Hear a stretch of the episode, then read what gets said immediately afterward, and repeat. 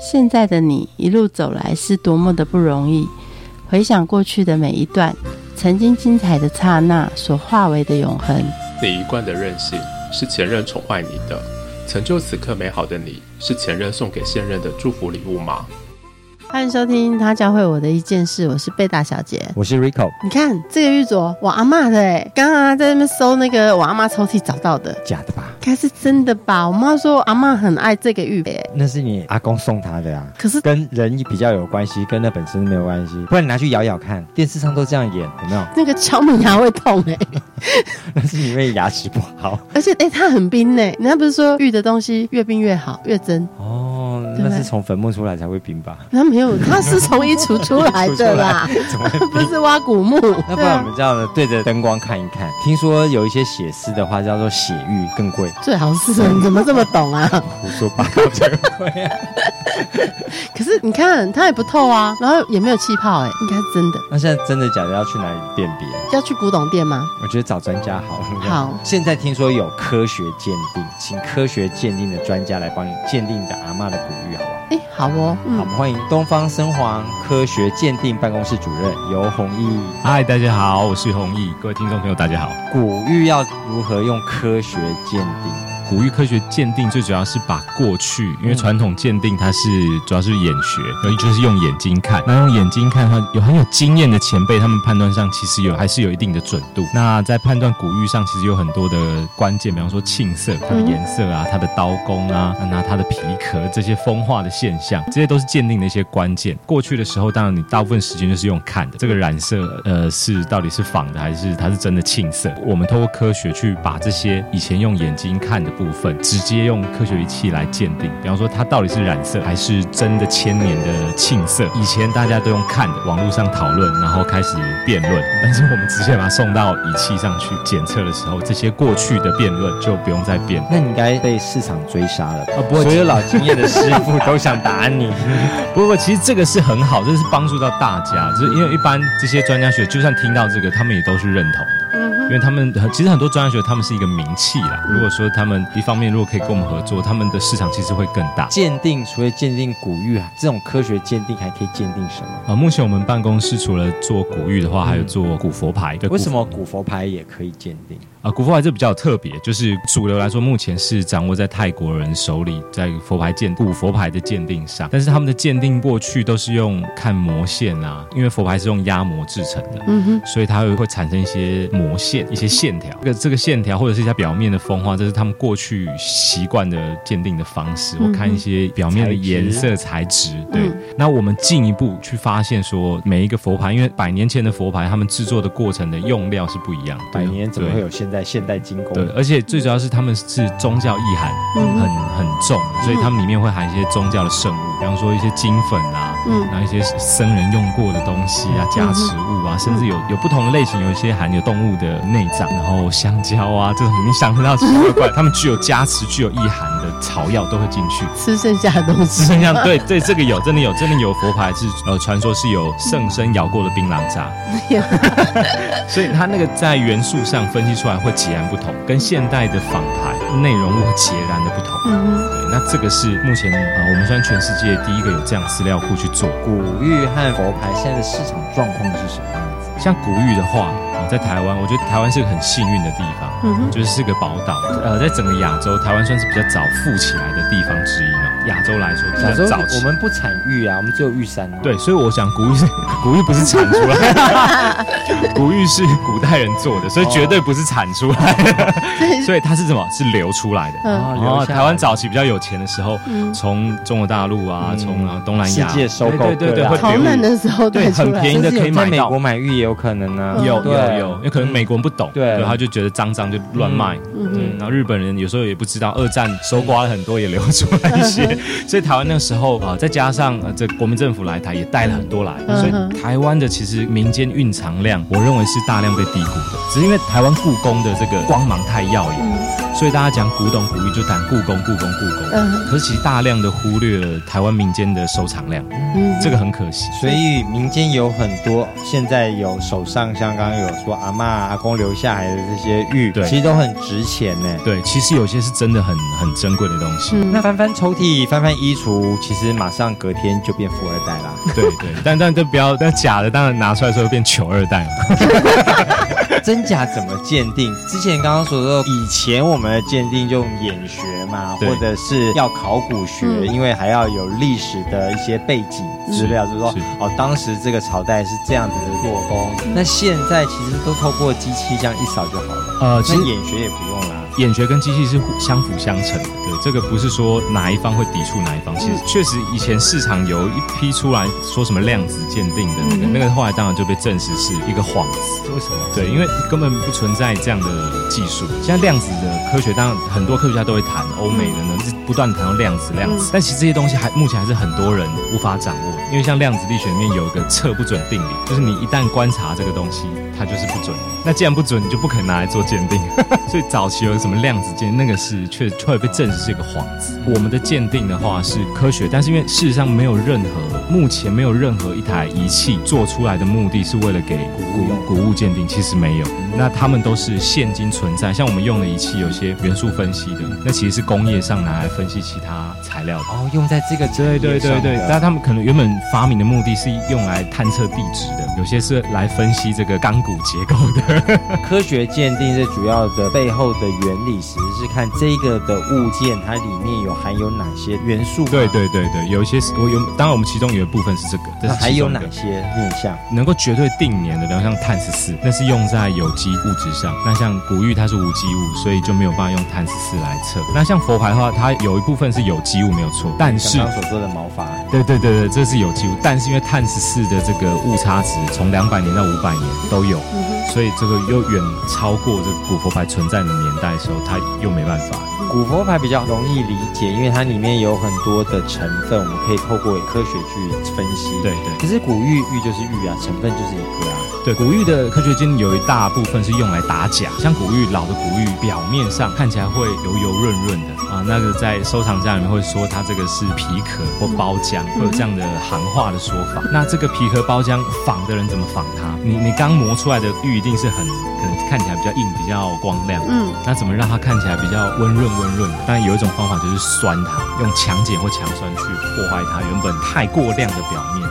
那那个东西呢，你一酸过，一加上做手的方式之后，科学会检测出残留物。那这个残留物就是你犯案的证据。嗯，所以说我们打假就是用证据去打这些你作假，你作假就一定会留下蛛丝马迹。反走货币留下痕迹。嗯，没错，对，所以，我我们在鉴定上很像是科学办案，就是找证据去证明你这个东西是假的。抽丝剥茧。对对对，这样子会有刚刚所说的打假。那你听到最扯的胡乱故事是什么？就我觉得胡乱故事，我觉得一般收藏家听的可能比我更多，但我觉得说自己看我看到的是比较心酸的一些，当然一起头很重要。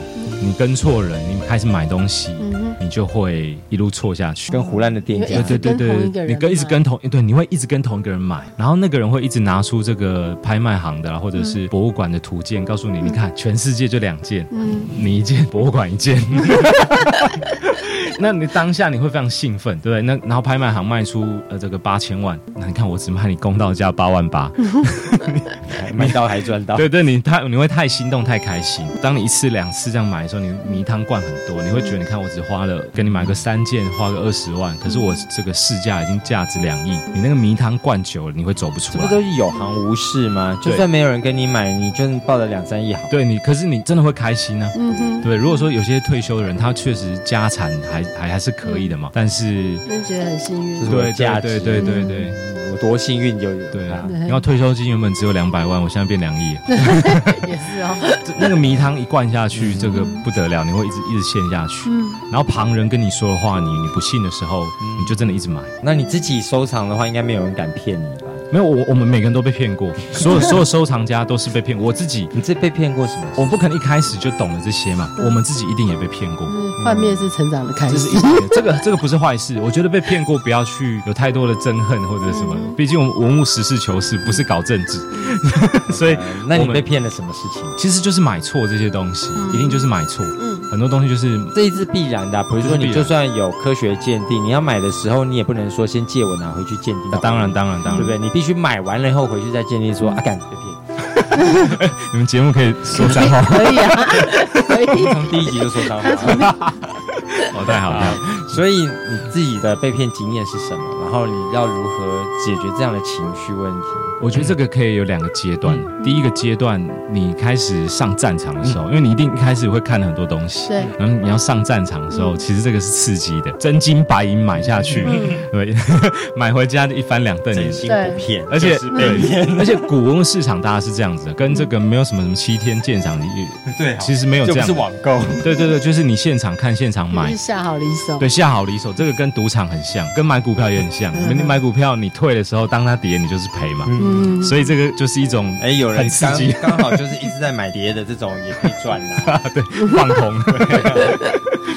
所以你买错回家，然后你开始，你回去通常有时候问你的同好、问前辈，当他跟你说假的时候，你一开始有时候不能接受，但是你当你心胸你要放开，再去比对，那为什么是假？我自己的一个方式，如果当没有科学鉴定的时候了，我自己一个方式是，后来我就模拟，如果我做假，这个做得出来做不出来？如果做得出来，你自己就会有点怀疑嘛。以现在的科学，什么都做得出来。对，所以这就是生变啊生了，这样就是 有科学的科技让它变得那个样子。嗯换句话说，你科学有另外一个方式可以追踪到它为什么会变成那个样子。嗯对，所以这就是魔高一尺道高一丈在拼这样。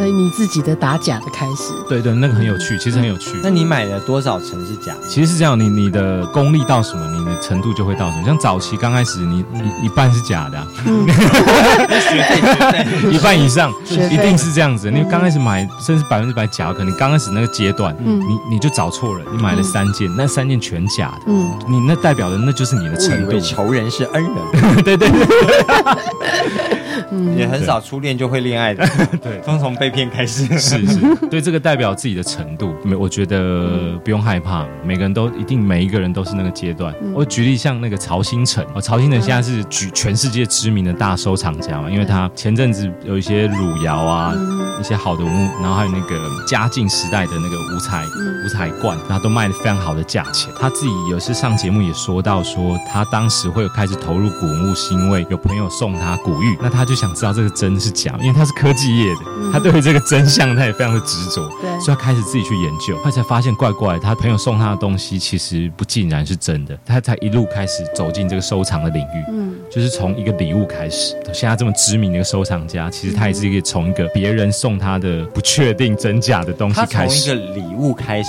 那你从哪里开始走进这个 古物鉴定？其实这跟我家族有关系，因为我我的叔公他就是古董商，然后我的爷爷从我小时候，我小就带着我逛浴室，所以我非常小的时候就接触到这些东西，所以我觉得我比别人幸运一点是，哎，有有长辈先买了一些真真假假的东西可以让我玩，这个我觉得是我比别人幸运。以现在大家年轻人这个收入来说，你要真的买一个古墓是很很危险的。嗯，对啊，对啊。你，可能存了半年，最后来买假的时候，你会非常痛。现在会怎么建议大家在买这些古玉啊或古佛牌有哪一些评量的标准？因为就像我们刚刚说的，就算我要拿给你鉴定，都要买完以后再拿来给你鉴定嘛。可是，在买的当下，应该要有什么样的准备？真的还是得要回到你自己要要去研究一些东西。那当然，如果说我知道有些人就是没有时间去研究，可是他有喜欢，那当然你就只能选择一个最贵的途径，大概就你说你去有名的拍卖行，那当然他们人家就先帮你过滤过了，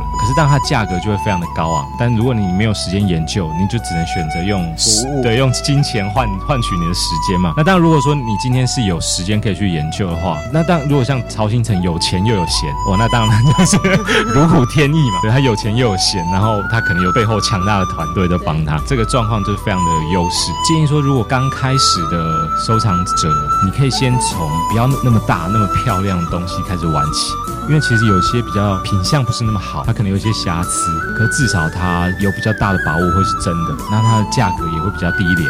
我觉得可以先从那样子比较低阶的收藏，你先求真，后面美稀你再再去谈。因为我们像在现在，如果说大家景气不景气啊，收藏还是有些方针可以确保不赔。玩这个字的背后意义，有些人是我喜欢，我就是把它当做一个包包或者一个我的东西这样拥有；那有些人其实是用投。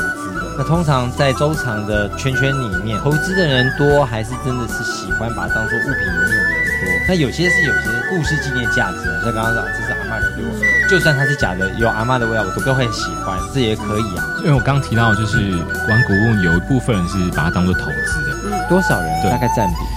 我觉得一起头大家都是当做喜欢，觉得它背后很多故事会喜欢，有历史意义会喜欢。那当然你买了之后呢，就是你总砸了一大笔钱嘛，有一天当然你会期望它可以翻倍或者是暴涨这种、这种状况。那这个如果你喜欢的东西还要卖掉，你不舍，还是因为你更喜欢钱？所以这个在古墓界有不同的人，有一种人叫这个貔貅收藏家。什么叫貔貅收藏？就是他只进不出。有一部分人是这样的，那那个真的要财力非常雄厚，嗯只进不出，那连曹新成都办不到，他也是收会卖。那但是如果另外一边的人他想要投资，觉得买这个古物会涨，特别在中国大陆，因为他们的节目的关系，很多鉴宝节目的关系，这个古墓的投资的热潮是很很旺盛的，所以每个人都希望自己可以买到会赚。我自己的经验是这样，我我认为，其实我觉得在我的收藏过程里，我认为你古墓只要买到真的，对，大部分都是不会赔的。八成的古物投资后来都是涨价，古物涨价要好多年，不是吗？甚至它不是用一年两年这样算，它是用五十年、一百年，你等不到。其实是不会，就是古墓的涨价，它有个背后有个很大的优势，就是只要确认是真的这个古墓，它是不可能再生的嘛。嗯，比方说它是清朝的东西，你今天不可能把清朝人挖起来就要再做一个嘛。对，你只要是现买一个少一个。